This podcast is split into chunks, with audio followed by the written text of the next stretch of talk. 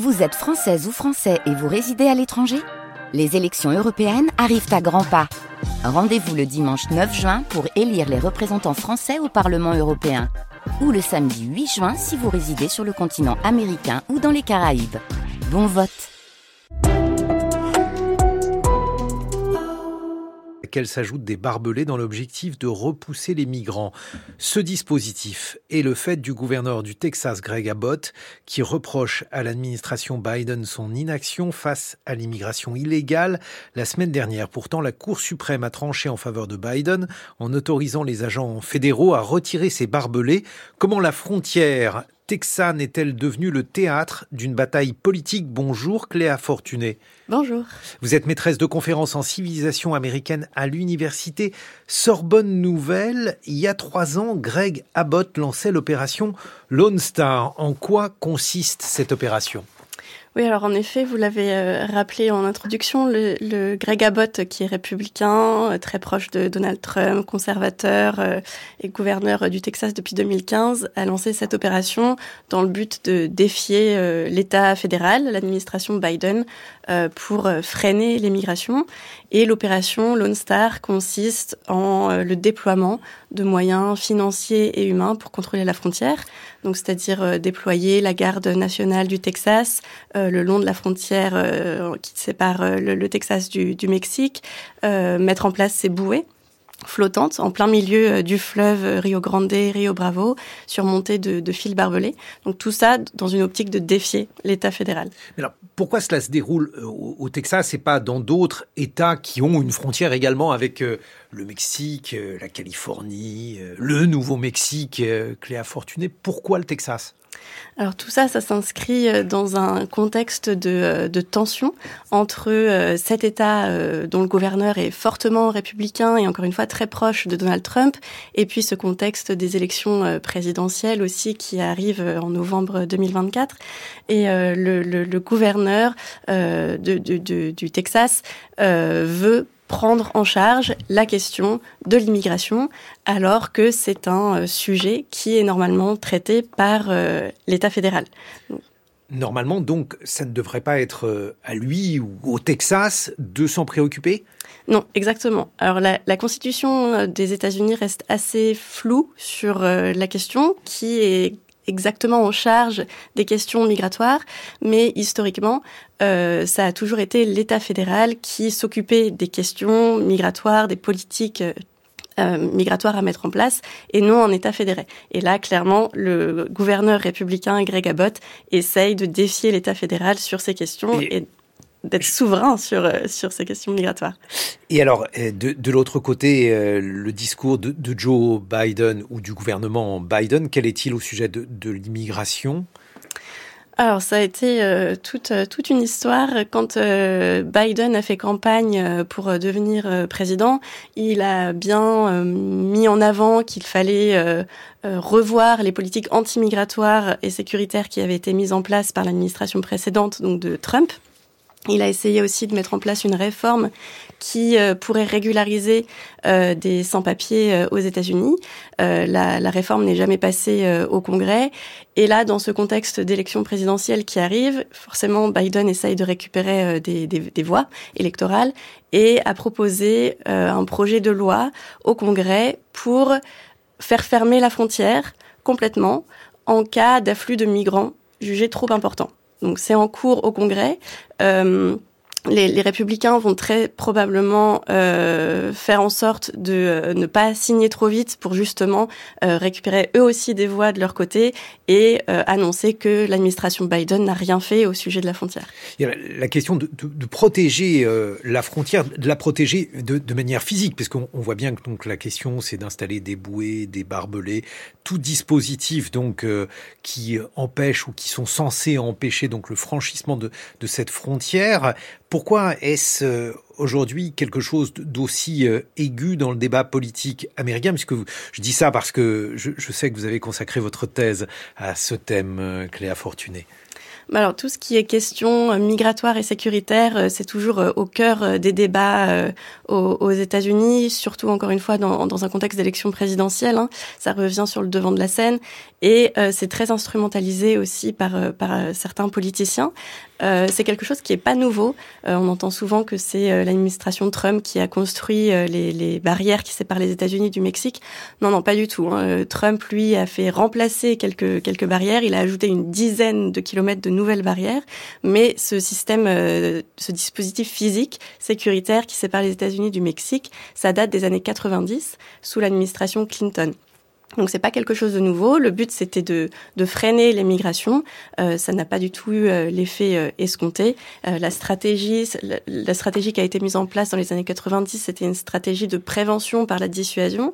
Donc établir des, des barrières entre les points de passage frontaliers principaux comme San Diego et Tijuana avec l'idée que les migrants n'iraient pas traverser par d'autres points d'entrée. Euh, mais en fait, ce qui s'est passé, c'est que les migrants maintenant euh, utilisent des, zones de traversée beaucoup plus dangereuses puisqu'il s'agit de montagnes et, de déserts principalement. Il y a quand même quelque chose d'étonnant. L'économie américaine va bien, elle a besoin euh, d'immigrer. Un certain nombre de secteurs, la restauration, mais pas uniquement, sont de très gros employeurs de ces immigrés, la plupart clandestin. Pourquoi une telle focalisation sur euh, cette question, Cléa Fortuné? Eh bien, c'est euh, quelque chose euh, qui attire les électeurs, qui va faire que les politiciens vont récupérer des votes de s'attaquer euh, à ce sujet, euh, même si en effet euh, les États-Unis, dans leur économie, ont besoin de ces migrants sans papier hein, pour différents secteurs de l'économie. Et en fait, les, notamment les républicains vont utiliser toute une rhétorique autour de, l'invasion, de l'ouverture des frontières, des frontières ouvertes, poreuses, qui vont rentrer dans l'imaginaire des électeurs euh, pour, euh, leur faire peur. Mais pourquoi une telle forme de, xénophobie? Alors, je, sais bien que la xénophobie euh, n'a pas forcément de, lien avec une situation économique particulière, mais on peut quand même s'en étonner dans un pays qui semble relativement prospère. Oui, alors c'est euh, c'est vrai que euh, ça ça revient sur euh, des, des, des sondages en fait qui ont été menés très récemment sur toute l'utilisation de, de, de cette rhétorique d'invasion.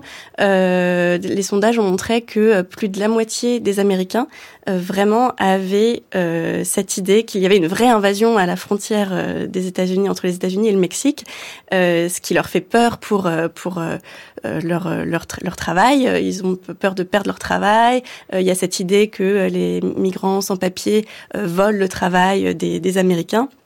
Et du coup, c'est quelque chose que les politiciens reprennent à leur compte pour vraiment obtenir des voix. Et il y a aussi eu la rhétorique de Donald Trump consistant à assimiler ces migrants latino-américains à des voleurs, des violeurs. Il a utilisé toute une série de termes extrêmement injurieux pour les qualifier.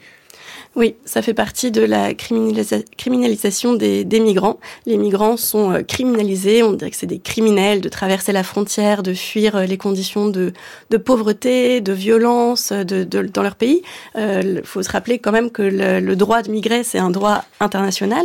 Et Aujourd'hui, euh, les politiques euh, migratoires aux États-Unis sont de plus en plus restrictives et il est très difficile de pouvoir demander refuge euh, aux États-Unis. Et alors, de, fait, est-ce qu'il y en a plus ou moins ces migrants donc qui passent la frontière au Texas ou qui tentent de la passer? Alors les chiffres euh, varient euh, beaucoup hein, d'un mois à l'autre, même d'une semaine à l'autre, et en fonction de qui euh, compte les, populations qui, traversent. Mais de toute façon, avec ce qui se passe dans le monde, on aura de plus en plus de, de, de migration, notamment avec aussi les changements climatiques. On a de plus en plus de réfugiés climatiques. Il y a énormément de sécheresses, d'ouragans en Amérique latine qui font que les populations perdent tout ce qu'elles ont et se voient obligées de migrer vers le nord pour euh, euh, avoir une vie meilleure et subvenir à leurs besoins. D'où viennent-ils pour la plupart? Alors la plupart viennent euh, d'Amérique latine, donc Amérique centrale, de plus en plus d'Amérique du Sud. Avec des pays en particulier? Oui, alors le pays du Triangle du Nord, donc Honduras, le Salvador aussi beaucoup, Guatemala. Euh, qui euh, sont très impactés notamment par les phénomènes climatiques. Euh, dans ces pays, on produit du, café et avec les sécheresses qui s'accentuent depuis quelques années, les, les, populations locales perdent leurs plantations et se voient obligées de migrer. Et alors, ceux qui réussissent à franchir la frontière, où vont-ils généralement aux États-Unis? Alors, ils essayent souvent de rejoindre euh, des États où ils auraient de la famille. Très peu restent à la frontière, hein, parce que la frontière est très sécurisée. Beaucoup d'agents fédéraux qui contrôlent et surveillent la frontière avec euh, avec euh, des, contrôles parfois d'identité aussi. Donc, ils essayent plutôt d'aller vers les États du nord des États-Unis et trouver du travail. Mais aussi euh, concernant l'opération euh, Lone Star de, du gouverneur Greg Abbott dont on parlait au début, euh, le gouverneur a décidé aussi de conduire par bus les migrants dans des villes sanctuaires. Donc des villes sanctuaires, ce sont souvent des villes plutôt démocrates qui accueillent les migrants sans papier, ce qui crée un phénomène de tension entre ces villes sanctuaires et les républicains, puisque il n'y a pas de coordination pour accueillir ces migrants. Donc les villes sanctuaires se trouvent complètement débordées, sans capacité d'accueil et euh, vraiment cette tension entre républicains et démocrates qui s'accentue. Et alors, à contrario, ceux qui ne, parviennent pas à franchir euh, la frontière, ils restent euh, au Mexique. Comment les choses se déroulent se déroule-t-elle, Cléa Fortuné? Alors la situation est extrêmement dangereuse pour eux puisque le, nord du Mexique est notamment contrôlé par des organisations criminelles, des, des cartels de drogue euh, dont les migrants sont, pour, pour, qui les migrants sont des proies, et euh, aussi une activité extrêmement lucrative. Euh, c'est une activité, le trafic de migrants est une activité qui devient de plus en plus lucrative et même plus lucrative et rentable que le trafic de drogue pour pour les cartels. Donc la situation est très dangereuse pour les migrants à la frontière avec le Mexique. Merci beaucoup Cléa Fortuné. Je rappelle que vous êtes maîtresse de conférence en civilisation américaine à l'université Sorbonne Nouvelle. Dans quelques quelques secondes, nous serons avec euh, Alexandra Delbo pour Avec Science, bien sûr. Et on va parler euh, silhouette, mais alors euh, silhouette de mégalodon.